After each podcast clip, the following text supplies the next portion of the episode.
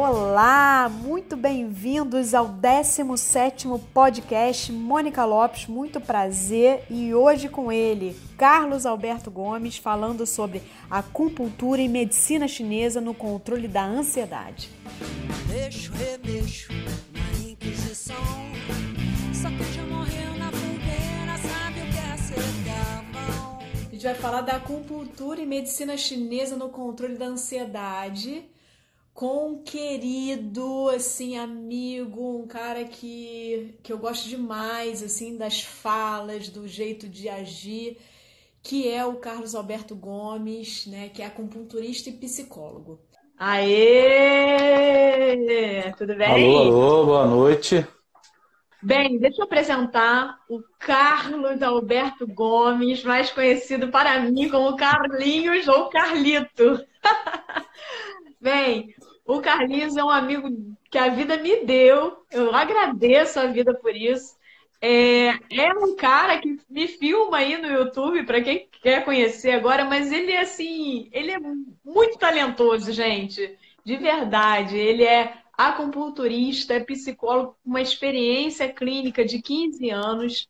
E ele utiliza não só a acupuntura, como a medicina chinesa como um tratamento, uma ferramenta de tratamento para os pacientes, principalmente aqueles pacientes que têm ansiedade. E é sobre isso que a gente vai conversar hoje, acupuntura e medicina chinesa no controle da ansiedade. Eu acho, Carlinhos, que a tua fala hoje vai ser muito importante, porque não tem ninguém que nunca tenha sentido ansiedade. Então, fala um pouquinho para gente aí de você, mais um pouco, explana isso e fala um pouquinho também de como que, que a medicina chinesa pode ajudar na ansiedade.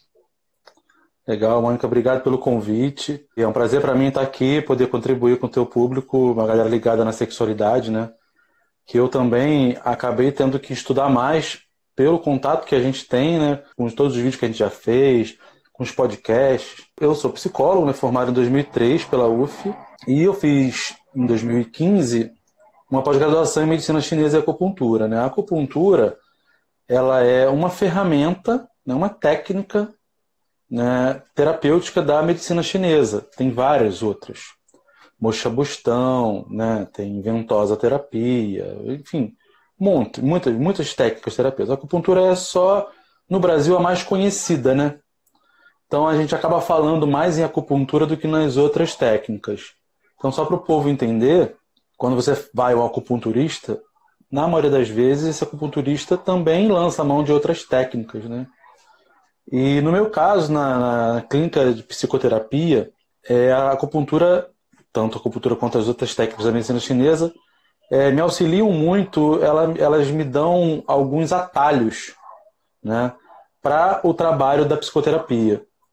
É, eu, o meu trabalho é quase que, diria, 80% com pacientes que têm demandas psi, né? pacientes que chegam demandando já um, uma, um acompanhamento psicológico, e eu ofereço a acupuntura né, e o tratamento com medicina chinesa como uma ferramenta. Com relação à ansiedade, a gente vive uma sociedade ultra ansiogênica, né? É tudo muito imediato a gente precisa de resultados, a gente discute muito isso nos nossos podcasts, né? É, e a gente está caminhando para uma coisa ainda mais ansiogênica, né? A, a, a nossa sociedade evoluiu para um formato de relacionamento, né? De interpessoal, que gera muita ansiedade. Por outro lado, nós, profissionais de saúde e pessoas que pensam a respeito disso, ficam correndo atrás, né? Assim, tentando entender como pode fazer para ajudar as pessoas a se livrarem desse dessa coisa que é imposta, esse ritmo né, super acelerado.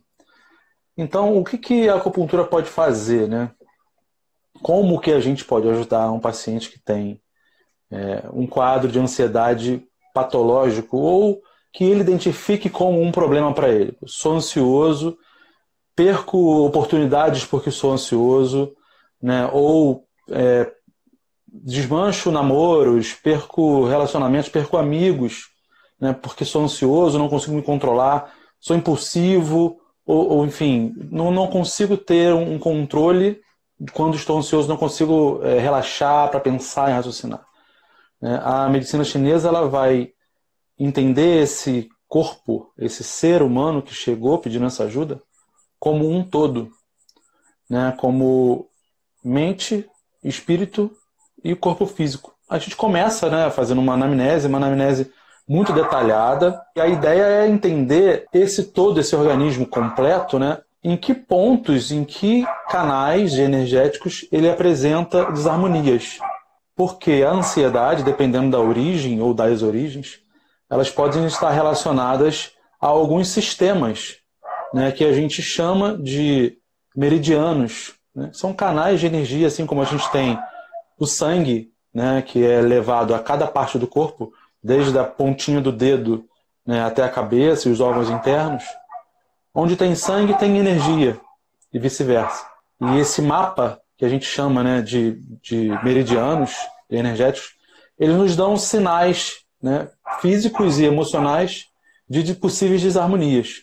Então, o que, que um profissional faz, um profissional de medicina chinesa faz, quando alguém chega com uma demanda de ansiedade ou quando a gente identifica ansiedade, a gente busca a origem dessa ansiedade. Em que sistema desses canais, que são dois os principais, uma dúzia, em que sistema é, essa ansiedade está aparecendo mais? Possivelmente, né, esse sistema ele abriga a origem dessa ansiedade.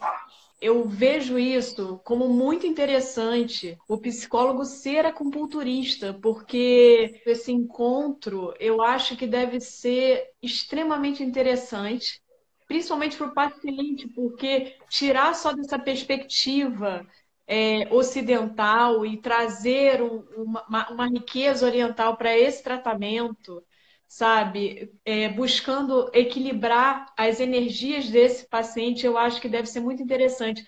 Com o corona, é, você acha que você já sente, é, é ainda pouco tempo, mas você já sente um aumento? Você faz atendimento online, por exemplo, que onde você não poderia fazer acupuntura, mas você pode, pode fazer algum conceito oriental no seu atendimento psicológico online, por exemplo? Eu faço sim atendimentos online.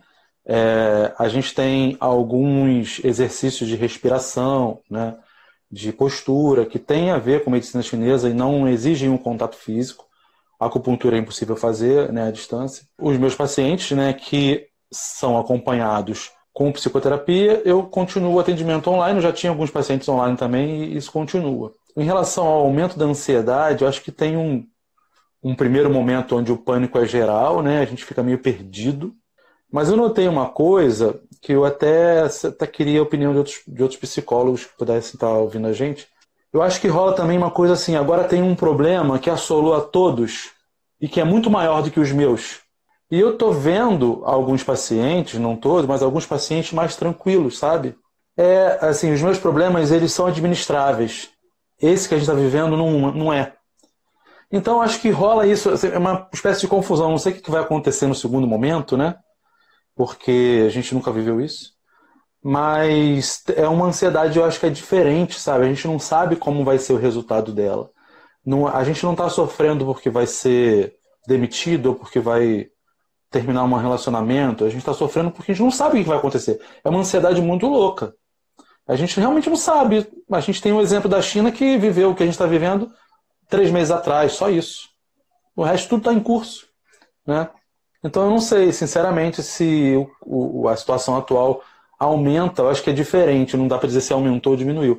Mas de um modo geral, a gente, nós somos uma sociedade muito ansiosa. Né? A gente come por ansiedade, a gente, às vezes, né, briga por ansiedade ou não come por ansiedade. Né? Enfim, uma série de coisas que a gente faz que não fazem muito sentido né, para o nosso organismo, mas que a gente faz porque está ansioso. Então, acho que a gente tem um desafio grande pela frente aí com essa pandemia de entender uma, uma nova configuração desses conceitos, inclusive o de ansiedade. A gente está ansiando por uma coisa agora totalmente nova. É, e a ansiedade também é um traço muito marcante nas pacientes que eu atendo com disfunção sexual, com dor na relação. Eu queria saber se a acupuntura tem eficácia nesse tipo de paciente, né? Pacientes que sentem dor na relação sexual. Muito bom. De um modo geral, quando um acupunturista psicólogo ou não, quando a gente avalia um paciente, faz uma avaliação, né, um diagnóstico, é, a gente busca entender o quanto ansioso essa pessoa está. Porque vem uma carga de ansiedade quando você busca um profissional de saúde, porque não está sabendo lidar com uma disfunção, por exemplo, né? Você já tem uma carga de ansiedade, você já quer resolver aquilo. Então, é, a eficácia né, é, da acupuntura em casos onde a ansiedade está presente é muito grande. Né? É, é, muito grande e para algumas coisas a, a, acupuntura é muito indicada. Né? O pessoal da fisioterapia, que é talvez 80% dos acupunturistas do Brasil sejam fisioterapeutas, né? Uhum. eles têm algumas, algumas indicações onde a acupuntura é a primeira, a primeira indicação né, para tratamento. É, acupunturistas e fisioterapeutas que trabalham com dor se dão muito bem nessa área. Por quê? É, qual que é o, o, o, sentido? Qual que é a, a ideia? Né? É, o nosso corpo ele carrega, como eu te falei, né? onde tem sangue tem energia. E essa energia está percorrendo o corpo com um ritmo. É como se fosse um moinho, né? um moinho d'água. Aquele, aquele círculo e um, um, um riacho, um córrego passando, né? Esse córrego ele tá, é energia, essa água é a nossa energia. Ela está passando e está girando o moinho, numa certa velocidade. Conforme esse rio diminui ou aumenta o seu fluxo, esse ritmo do moinho vai mudar. Então, um fluxo, um ritmo lento desse moinho, o que significaria para a gente aqui no Ocidente um metabolismo baixo, né, gera uma série de problemas de comorbidades. Né? E se isso acontece há muito tempo, gera doenças crônicas, por exemplo. O que, que a, acupuntura e outras técnicas da medicina chinesa faz? Os exercícios terapêuticos, como é, é importante para a manutenção desse fluxo, desse moinho, para que ele consiga girar numa velocidade sempre fisiologicamente. Né? Quando um, um paciente né, tem, por exemplo, uma disfunção sexual, uma dor, ou uma dificuldade de ereção, a medicina chinesa vai sempre enxergar esses sintomas como uma estagnação. Onde tem dor, onde tem disfunção, tem estagnação de energia. E essa estagnação ela pode ser local, num órgão, por exemplo, ou ela pode ser num sistema de órgãos, ou ela pode ser geral. Né? Então, imaginando essa cena do moinho, acho que ela é muito boa, muito ilustrativa, né? é, a acupuntura e outras técnicas da medicina chinesa ajudam esse moinho a retomar o seu ritmo natural. Né? Então, se ele está acelerado, também é um problema. Né? Porque o metabolismo passa a ter um ritmo alucinante e que exige de você outras alucinações. Por exemplo, comer muito. Né? Ou fazer muito sexo, por exemplo. Né? Que a gente sabe que não é também saudável. Uma pessoa que é viciada, que não consegue dormir sem transar, por exemplo, né? que precisa de, de muita atividade sexual para se satisfazer. Então é sempre um olhar é, para harmonia ou desarmonia e uma tentativa de ajudar esse corpo que já está tentando se defender sozinho, né? sempre está tentando, e a tentativa de ajudar esse corpo a voltar a um estado harmônico energético. Então, dei uma geral, assim, se você quiser perguntar alguma coisa pontualmente. Aham. Uhum. É, é, eu fico imaginando, assim, no caso específico das dores crônicas, dor pélvica crônica, né? É, você sabe que eu tenho muitas pacientes com vulvodinha, que é dor e ardência vulvar na vulva. E esse quadro, ele entra num grande grupo de, chamado dor pélvica crônica. É, eu acho que acupuntura aí, ele, ela vem entrando cada vez mais nos guidelines de vulvodinha, então ela é recomendada cientificamente como um dos tratamentos, porque o tratamento é multi, né? Tem vários tratamentos que são indicados, fisioterapia pélvica, acupuntura, nutricionista, ginecologia e psicologia. E aí, Carlinhos, juntam duas coisas, né? O equilíbrio harmônico dessa energia que essa paciente realmente fica com um desequilíbrio mesmo, uma desarmonia nesse corpo, e a psicologia, que às vezes é tão difícil é a pessoa entender que, embora ela tenha um problema que pareça só físico, é, ela tem uma questão que ela pode e deve é, procurar ajuda com um psicólogo. Eu acho que, que no seu caso é legal você junta as duas coisas, né? Então, pacientes que estejam vendo, por favor, levem tudo isso em consideração. Então, eu queria que você falasse um pouco dessa, dessa mistura, né, no tratamento, né, e da importância, principalmente, da, da psicologia. Agora, vou, vamos voltar mais para a psicologia, no tratamento dessas mulheres que não acessaram ainda, que assim, não precisa ter um abuso sexual, por exemplo, que seria realmente horrível, né? Para ter um tratamento psicológico. O tratamento transcende muita, muitas outras coisas que às vezes ficam implícitas, né? Interessante. É, a gente falar disso, eu, me veio aqui enquanto você falava uma coisa que a gente também fala bastante nos podcasts, né? A gente tem, infelizmente, uma desinformação muito grande em relação ao sexo, né? É, muitas das pessoas que hoje sofrem com disfunções sexuais sofrem muito em virtude de não conhecer o próprio corpo, de não conhecer as funções dos seus, dos seus órgãos, né? de não saber sobre sexo. Né? É um tabu enorme no Brasil ainda, infelizmente, né? É, e por mais que haja muitos profissionais como você que estão na linha de frente falando diariamente sobre isso, não só na internet, mas nos consultórios, nos hospitais, é um trabalho de guerreiro que vocês fazem. Infelizmente, a gente tem uma desinformação muito grande, principalmente entre as mulheres, né? Que são, até hoje, está é, melhorando, né? A gente sabe que está melhorando, mas ainda é uma melhora discreta. Mas as mulheres ainda hoje são criadas com um ambiente super castrador, né? onde não é permitido a ela se conhecer. Uma menina não pode se tocar, uma menina não pode perguntar sobre sexo, ela não pode falar sobre sexo. Então eu acho assim que o psicólogo, quando recebe um paciente né, com disfunção sexual ou com dor crônica, a primeira coisa que ele faz é tentar entender se essa paciente sabe o que está acontecendo com ela. E isso é um, é um mapeamento que às vezes é lento, porque até a gente chegar no ponto onde o paciente tem pelo terapeuta né, a confiança, a liberdade de falar sobre coisas que são tabus enormes, às vezes leva um tempo, né? Então, é, por isso é tão importante que o tratamento seja é, é, diversificado, né? Que, que essa pessoa ela tem um acompanhamento de um fisioterapeuta, de um médico, de um psicólogo, enfim. A gente fala tanto disso também, né? Dessa equipe que colabora para esse, esse tratamento. É, então, a minha visão como psicólogo é a primeira é essa: é tentar, é, com informação, ajudar esse paciente a entender o que, que ele está sentindo. Você sente uma dor, né? A maioria das vezes uma mulher. Você tem uma dor quando tem penetração e aí você não faz sexo. Mas espera aí, quem disse que sexo é penetração? É só penetração. Aí volta aquela velha história da sociedade ocidental penetrativa. Né? E, por incrível que pareça, algumas pessoas arregalam o olho e falam, ué, mas como assim?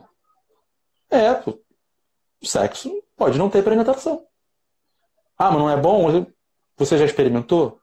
O que, que você fez para diversificar a sua atividade sexual e tentar driblar essa dor que você sente? É possível, não é possível? Também tem casos que não é possível. Então, acho que a informação é a primeira, a primeira grande investigação que a gente faz. Se a pessoa está informada, o quanto ela precisa de informação, indicar leituras, indicar canais. Já cansei de mandar paciente para o seu canal, né, ver para entender como é que é.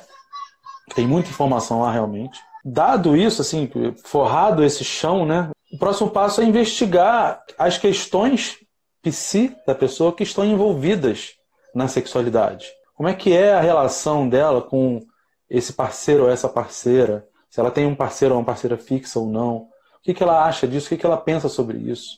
A própria sexualidade dela muitas vezes está em questão. Se ela tem um relacionamento onde ela não tem prazer, é, ela fica se questionando se o problema é dela, se o problema é do outro, né, ou da outra. Então a gente vai para esse segundo momento onde a pessoa, já se conhecendo um pouco, pode criar estratégias para melhorar essa relação, né, a relação dela com o sexo. É tudo muito complexo, cada caso é um, né, óbvio, tudo que a gente está falando aqui não vale para massa, né, para cada um. Mas eu imagino que seja por aí assim um caminho interessante, né? de informar e depois se conhecer. É, eu acho que é a melhor alternativa mesmo, né? O que a gente vem é, fazendo, né? É, juntos, né? As áreas que que são especializadas em sexualidade, as pessoas que são especializadas em sexualidade, eu acho que a gente fica tentando mesmo tirar essas pessoas desse recorte social onde tem que ter penetração, onde tem que ter performance, onde se pensa muito e se sente menos. A questão é, do toque, a questão sinestésica, ela está ficando muito para segundo plano, porque a exigência é tão grande. É, você liga uma televisão, um filme, transar sempre é muito bom.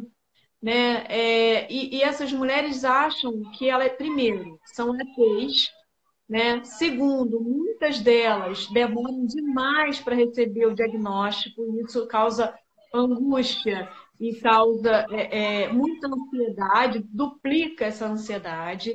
Outras, quando vão, não recebem o acolhimento que devem receber, né? que é o acolhimento de alguém que tem uma boa escuta, né? e que vai, mesmo que não sabendo exatamente o caso, mas que vai encaminhar essa mulher, não dizendo para ela aquelas frases que a gente costuma, né, Carlinhos, sempre falar. Ah, bebe um vinho, ah, é, é, você, ah, isso é coisa da sua cabeça. Não é coisa da cabeça da mulher. No máximo é coisa que pode estar dentro da cabeça dela, que a gente já falou em um podcast, né, Carlinhos? Que, que realmente, gente, quem trabalha com sexualidade, agora um recado para o pessoal da área de saúde, que faça isso com muito amor e empatia. Porque a gente tem do outro lado uma pessoa que está sofrendo muito, né? Então, acho importante. A gente falou da disfunção sexual, né? Mas e a dor crônica? Como é que a acupuntura pode ajudar na dor crônica, Carlinhos? Na medicina chinesa, é, o que é crônico, né, é entendido como uma coisa interna. É, geralmente, uma doença crônica, que a gente chama de doença, né, na medicina chinesa a gente não usa esse termo. O que é crônico, é interno, é emocional né? É o que vem de dentro, é o que vem da emoção. Tem muitos casos, eu já tive oportunidade de acompanhar, inclusive alguns que, eu, que a gente só vê por em livros, né? De sintomas que a pessoa carrega há muitos anos e já passou por médico, fisioterapeuta, já foi na macumba, já foi na igreja, enfim, e não conseguiu a resposta. Não consegue entender por que sente aquela dor no joelho. Não consegue entender por que, que tem aquela é, incontinência urinária. Inclusive, eu tive, acompanhei uma moça jovem, né, que tinha uma incontinência urinária há mais de 15 anos. E com uma sessão de acupuntura, ela nunca mais teve essa incontinência. Era uma incontinência de urgência, né, que futuramente a gente entendeu que era em virtude de um trauma, né, que ela teve na adolescência. Enfim, ela teve um episódio, né, que fez, que ela ficou muito nervosa e fez xixi na calça. E isso meio que ficou marcado. Toda vez que ela ficava nervosa, ela não conseguia prender a urina. Isso foi né, piorando. E até pouco tempo atrás ela tinha essa incontinência de urgência, ela não conseguia, às vezes, chegar no banheiro, né? Se molhava antes. Um olhar da medicina chinesa vai entender essa coisa que não é bem uma dor, mas é crônico, né? Como uma disfunção, uma desarmonia. E a gente vai atrás de onde está essa desarmonia. No caso da bexiga, é, toda essa região pélvica, ela, ela é regida pelo sistema energético que é ligado ao rim. Né? No, o rim da medicina chinesa não é o nosso rim, né? Essa é uma tradução da palavra em, em chinês. Mas é, seria o nosso rim órgão físico, mais o sistema energético dele, que está no corpo inteiro. Né? Então, uma sessão de acupuntura pode, por exemplo, destravar, né? É, eliminar uma estagnação e acabar com uma dor crônica ou uma, uma disfunção crônica de muitos anos. Pode acontecer isso. Se aquela é, disfunção estava ligada a uma estagnação, a uma desarmonia energética. Então, é, como é que a acupuntura pode ajudar numa dor crônica? Identificando né, a origem dessa dor e tratando o sistema responsável pelaquela região, pelaquela dor. Né? Então, por exemplo, tem muita dor de cabeça crônica, que é, gente que tem enxaqueca há muitos anos e já foi a todos os médicos, já fez todas as dietas, já fez um monte de coisa. Aí chega no acupunturista, o acupunturista vai começar a investigar de onde que vem aquela dor. Pode ser em virtude de uma estagnação no baço, no coração, no fígado, no rim, no pulmão. E uma vez identificando, a gente trata aquele sistema. Muitas vezes a, a desarmonia é resolvida em poucas sessões. Então acho que a maior contribuição é essa, né? É uma abordagem diferente. Eu não vou exatamente pegar uma ultrassonografia e entender né, é, quais são os, os, sistemas ali é, físicos comprometidos. Eu vou entender qual que é a disfunção energética que esse paciente tem. Você falou lá no início da integralidade do indivíduo. É uma coisa da individualidade, de individualizar os casos. E, gente, acreditem, é, é isso. A ciência está caminhando cada vez mais para a individualização, para o acolhimento, para a integralidade do indivíduo, porque nós não somos só físicos.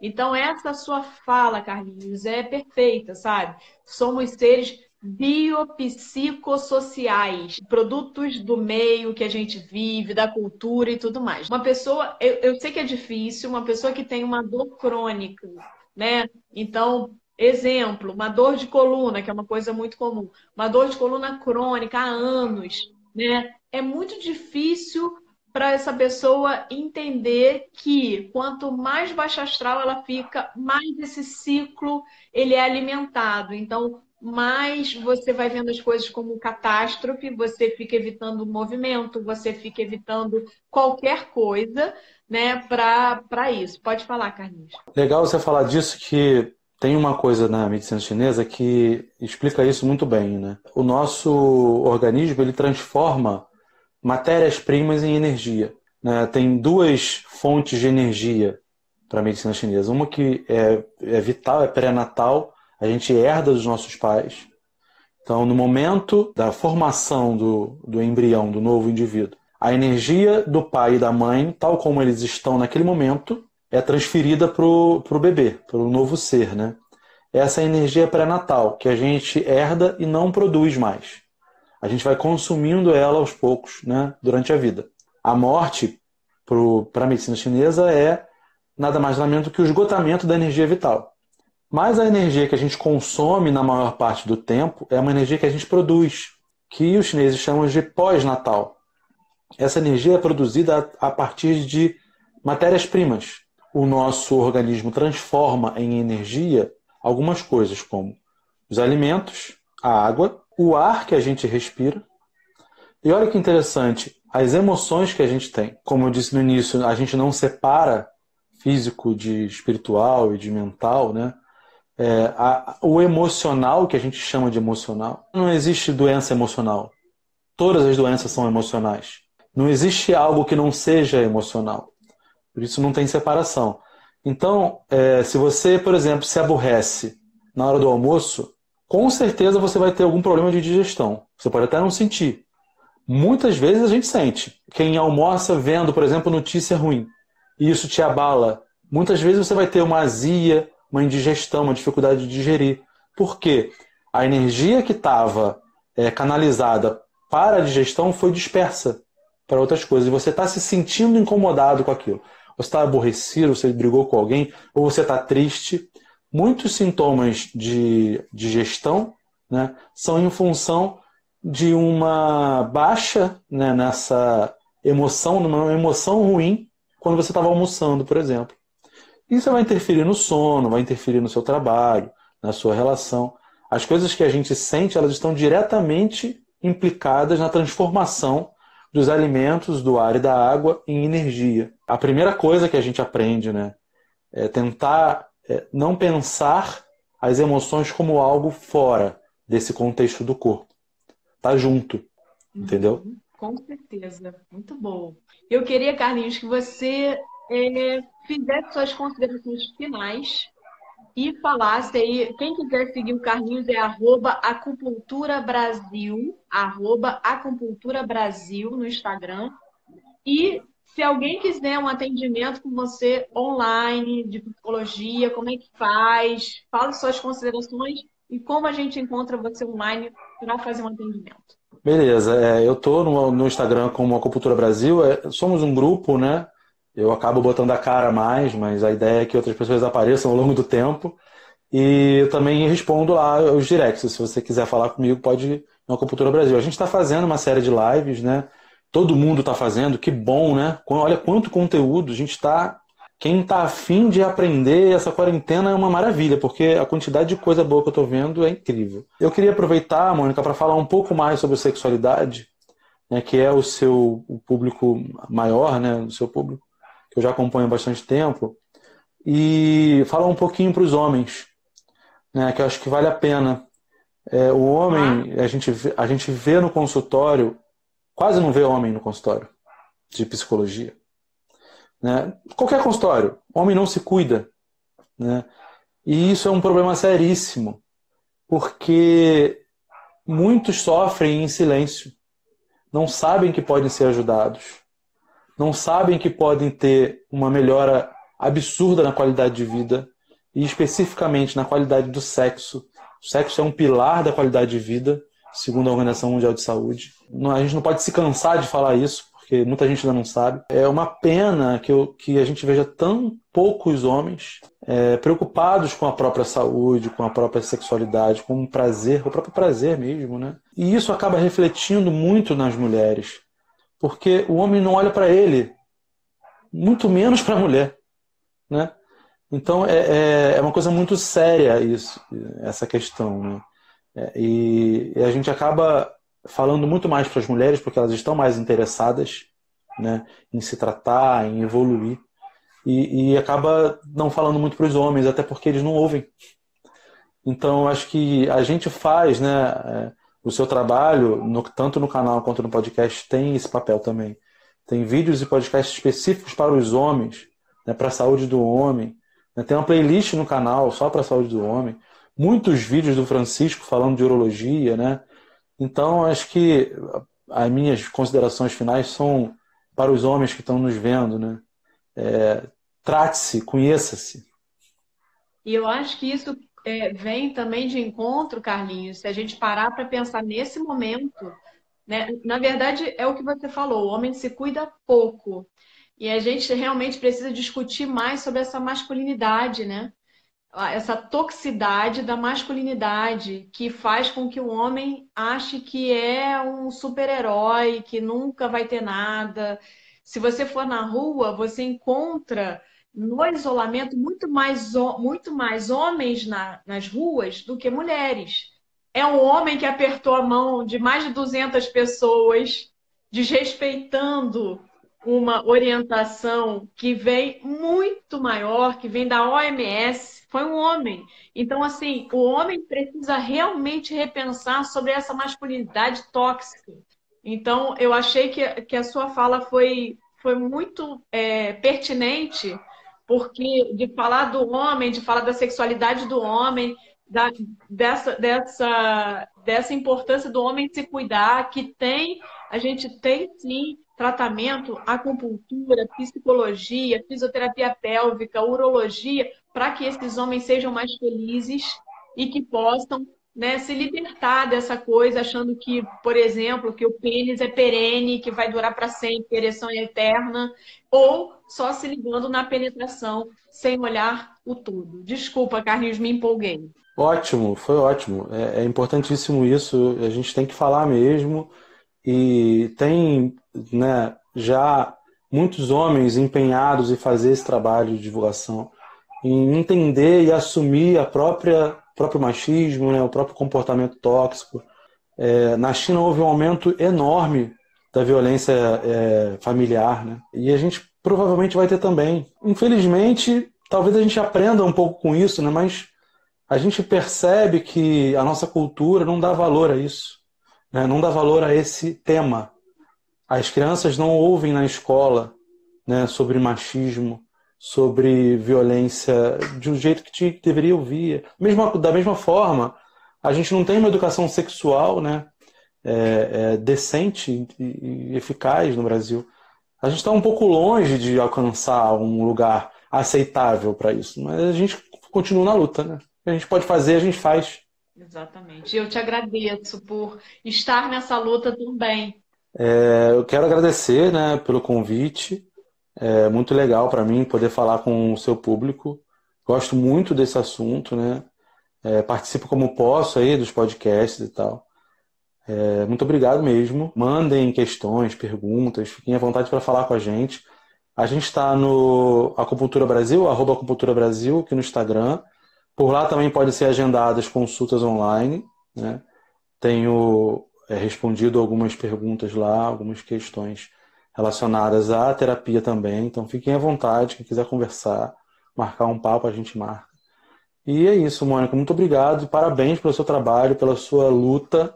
Eu acompanho de perto, né, nos grupos que a gente tem, nos todos os, os trabalhos.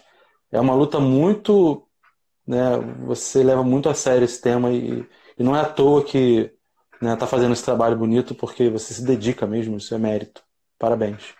Ah, obrigada, meu querido. Olha, muita gente aqui gostando, falando que a gente arrasou. Gente, então, obrigada, Carlinhos. Obrigada de coração. Namastê para você. Gente, um beijo e continuem em casa. Quem puder, fique em casa. Que bacana esse papo, né? A acupuntura e a medicina chinesa tem cada vez mais comprovação científica e se mostra muito eficaz nesses pacientes com ansiedade, pacientes com dor.